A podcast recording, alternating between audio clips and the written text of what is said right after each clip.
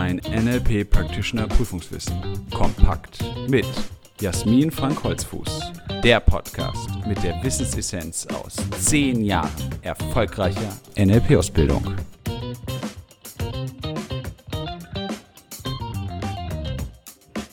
Herzlich willkommen zu einer weiteren Folge unseres NLP-Podcasts. Schön, dass du dabei bist. Wir sind mittendrin in der Zusammenfassung unseres Buches Das NLP Practitioner Prüfungswissen kompakt und nachdem wir schon über den Rapport gesprochen haben und natürlich auch schon die Einleitung über die Gründer des NLP, die Grundannahmen im NLP, den NLP Metaprozess gesprochen haben, geht es jetzt nochmal detailliert zu den Repräsentationssystemen. Der Begriff Repräsentationssysteme bezeichnet unsere Wahrnehmung, also die fünf Sinne, mit denen wir im Außen wahrnehmen und deshalb Repräsentationssysteme, weil wir unsere innere Repräsentation damit gestalten. Das Akronym kennst du sicher schon, WAKOK, also V für visuell sehen, A für auditiv hören, K für kinästhetisch fühlen, empfinden, O für olfaktorisch riechen und G für gustatorisch schmecken. Wozu ist die Arbeit mit diesen Repräsentationssystemen so wichtig?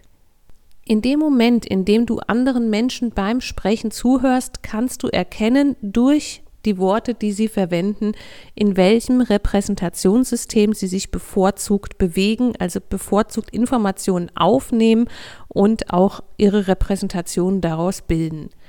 Das bedeutet, wenn jemand sagt, ich kann gut nachempfinden, wie du dich gerade fühlst, das ist bestimmt schwer für dich, dann ist er eher im kinästhetischen Repräsentationssystem und du hast dann die Möglichkeit, deinen Rapport zu verstärken, indem du auch diese kinästhetischen Worte verwendest und damit eben in seine Repräsentation, in seine Art des Denkens hineinspüren kannst und ihn natürlich dann auch besser begleiten kannst im Gespräch und er sich auch verstanden fühlt und dich besser verstehen kann.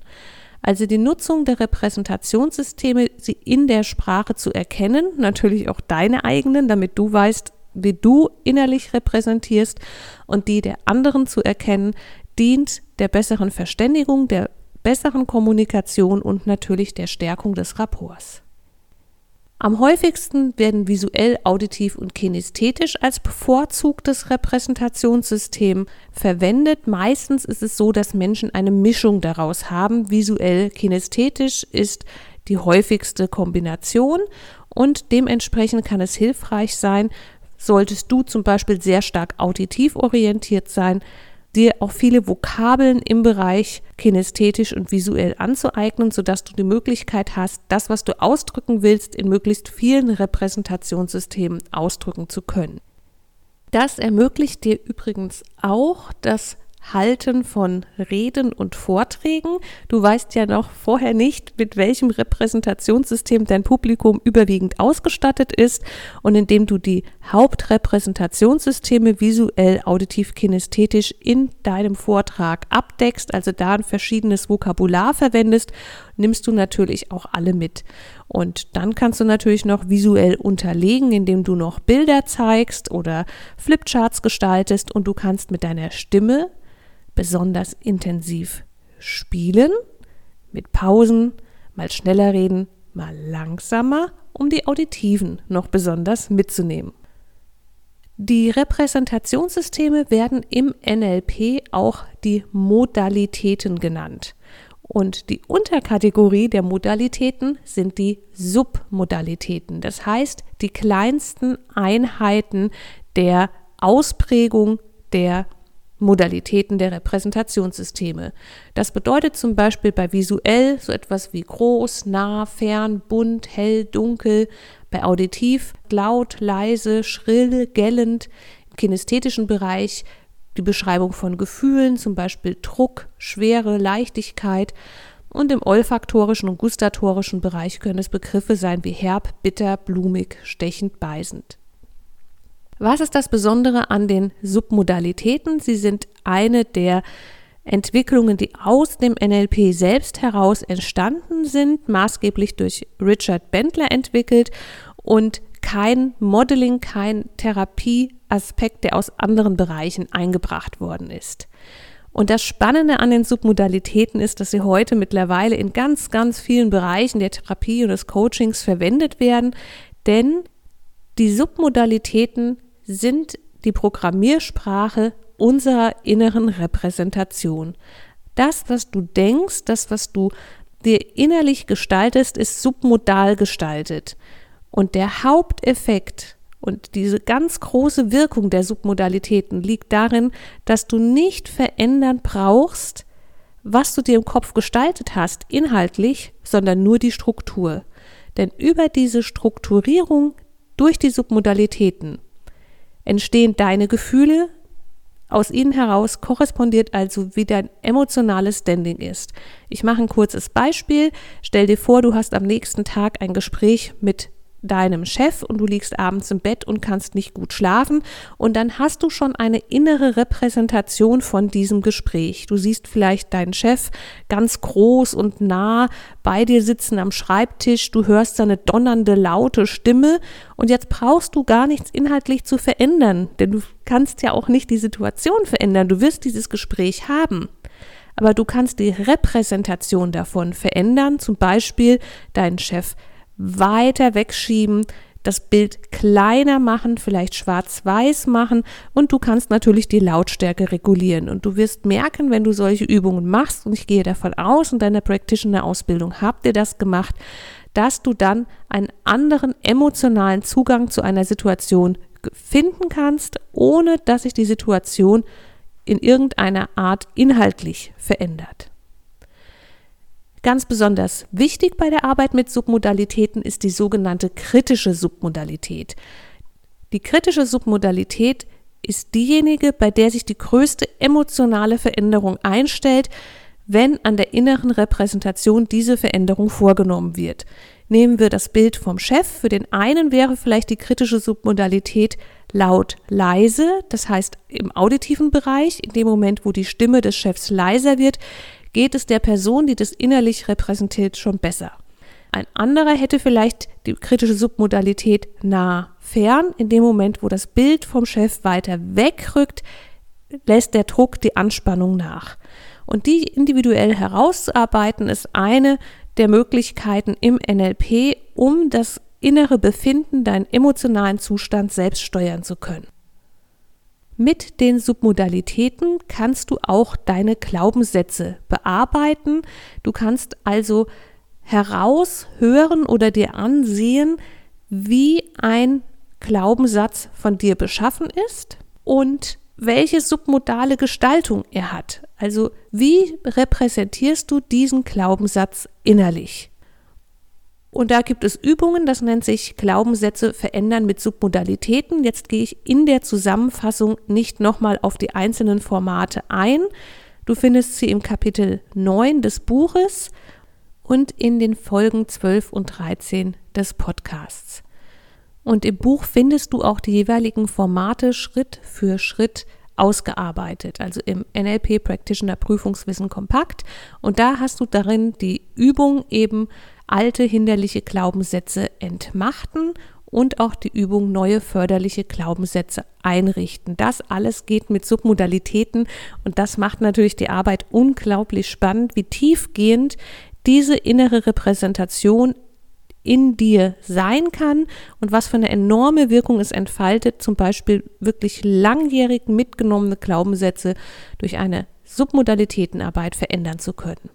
Ein anderes Format, das du in deiner Practitioner-Ausbildung sicher auch kennengelernt hast, ist die Swish-Technik.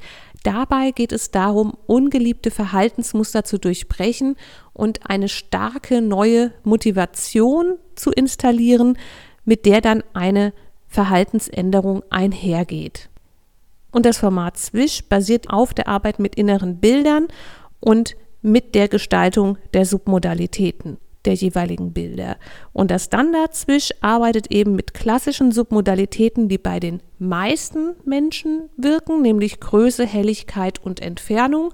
Und das Design-Swish beschäftigt sich ganz fein abgestimmt mit der kritischen Submodalität der Person, mit der du das Swish eben durchführst oder wenn du durchgeführt wirst, dann eben mit deiner kritischen Submodalität, die in diesem Belang von besonderer Bedeutung ist und eine große Wirkung hat.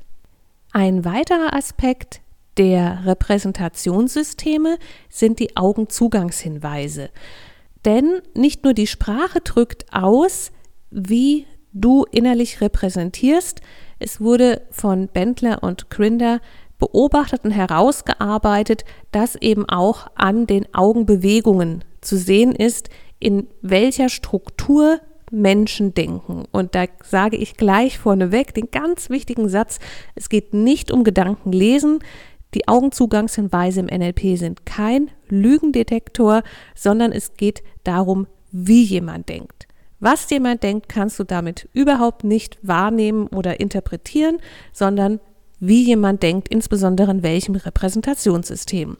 Im Buch hast du dann im Kapitel 10 auch eine Übersicht, eine Grafik, in der du nochmal sehen kannst, in welche Richtung die Augenbewegung korrespondierend mit der inneren Repräsentation geht. Ich fasse es ganz kurz zusammen. Wenn jemand nach oben links schaut, dann hat er innere erinnerte Bilder, also visuell. Schaut er hingegen nach oben rechts, dann hat er konstruierte, fantasierte Bilder. Und das hat nichts mit Lügen zu tun, sondern es geht darum, sich etwas vorstellen zu können oder mehrere Bilder zusammenzufügen oder das Bild zum Beispiel von einem rosa Elefanten mit grünen Punkten sich vorstellbar zu machen. Schaut jemand ganz geradeaus, wie in die Ferne, dann nennen wir das visuell defokussiert.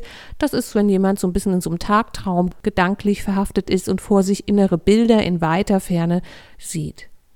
Schaut jemand auf Augenhöhe, gerade sozusagen, waagerecht nach links, dann hat er erinnerte innere Klänge und Geräusche. Man könnte sagen, auf Ohrhöhe wäre der bessere Ausdruck als auf Augenhöhe. Also, wenn die Augen sich nicht nach oben, sondern einfach nur zur Seite drehen, dann sind es erinnerte innere Klänge, Geräusche, Stimmen. Wandern die Augen nach rechts, waagerecht nach rechts, dann sind es eben konstruierte oder fantasierte innere Klänge und Geräusche.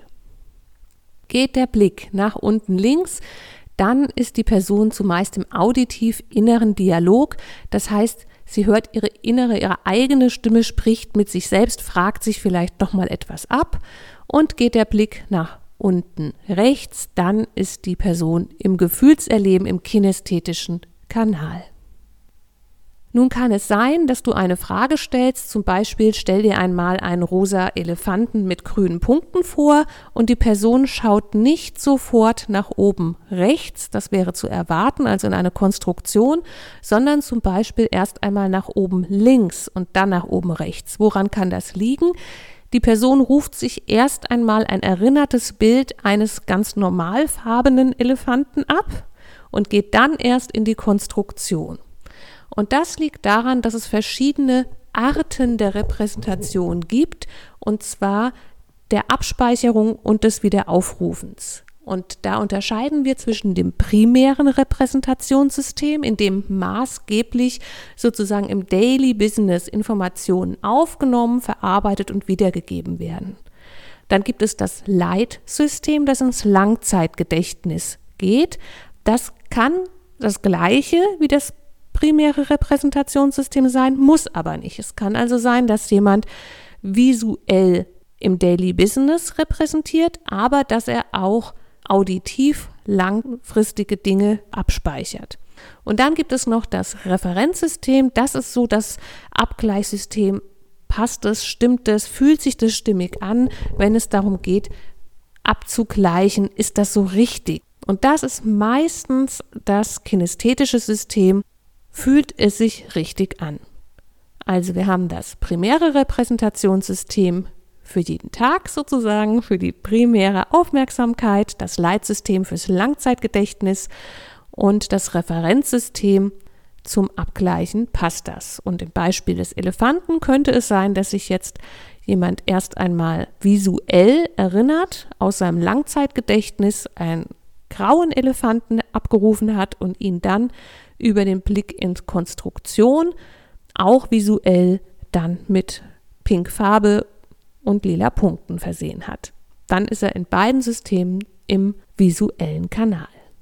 Und auch die Augenzugangshinweise dienen natürlich dazu, zu erkennen, welches Repräsentationssystem dein Gegenüber bevorzugt, um dann wieder rapport stärkend dieses Repräsentationssystem auch zu verwenden. Jemand, der viel nach oben schaut, sehr stark visuell orientiert ist, da lohnt es sich dann auch die eigene Sprache anzupassen und eben in Bildern zum Beispiel zu sprechen.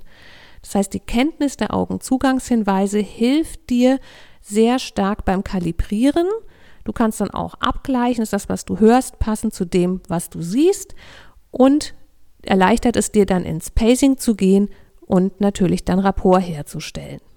Zum Abschluss dieses Kapitels stelle ich dir noch das Akronym BAGEL vor, das jetzt auch den Bereich Rapport, Repräsentationssysteme nochmal rund macht, denn Bagel gibt dir die Information, was du alles kalibrieren kannst. Das heißt nicht, dass du das alles auch pacen kannst. Also B für Bagel ist die Body Posture oder Körperhaltung, also wie sitzt oder steht jemand da, aufrecht gebeugt. Dann A, Accessing Cues, Zugangshinweise, das sind so ganz feine Abstimmungen, zum Beispiel werden die Augen zusammengekniffen, entstehen rote Flecken, bricht Schweiß aus. Und da siehst du schon, hier geht's schon los, das kannst du zwar kalibrieren, aber das kannst du in der Regel nicht pacen. Dann haben wir das G im Bagel, Gestures, Gesten, also die Handbewegungen. Dann haben wir das E für Eye Movements, die Augenbewegung, also die Augenzugangshinweise. Und das L für Language Patterns, die Sprachmuster, das, was du an den Worten des anderen heraushören kannst. Und damit hast du viele Hinweise, insbesondere über das jeweilige Repräsentationssystem der anderen Person und natürlich beim Kalibrieren auch Hinweise, wenn sich etwas verändert. Beschreibt jemand eine allgemeine Erinnerung etwa in Bildern und dann verändert sich etwas an seiner Körperhaltung, an seiner Gestik und er spricht dann auch viel mehr im kinästhetischen Bereich, dann kannst du gut kalibrieren, hier ist gerade ein Prozess im Gange, hier kommt jemand ins gefühlte Erleben. Und darauf kannst du dich dann natürlich mit deinen NLP-Kenntnissen gut einstellen. Soweit zu diesem Themenkomplex im NLP und in der nächsten Zusammenfassungsfolge folgt dann ein Modell der Sprache, mit dem du in die Tiefenstruktur von Menschen eintauchen kannst, um gezielt Informationen herauszuholen. Ich danke dir, dass du heute dabei warst, die Folge angehört hast. Freue mich, wenn du auch die nächste Folge hörst und dich mit NLP beschäftigst und wünsche dir bis dahin viel Spaß mit dem Lernen und Leben mit NLP. Willst du noch mehr wissen? Mach dich schlau mit unserer Wissenssammlung auf www.nlp-ausbildung-holzfuß.de oder lies unser Buch, das NLP Practitioner Prüfungswissen kompakt. Es enthält alles, was du für eine sichere und erfolgreiche Prüfungsvorbereitung brauchst. Bis zur nächsten Podcast-Folge mit Jasmin Frank Holzfuß. Eine gute Zeit mit NLP.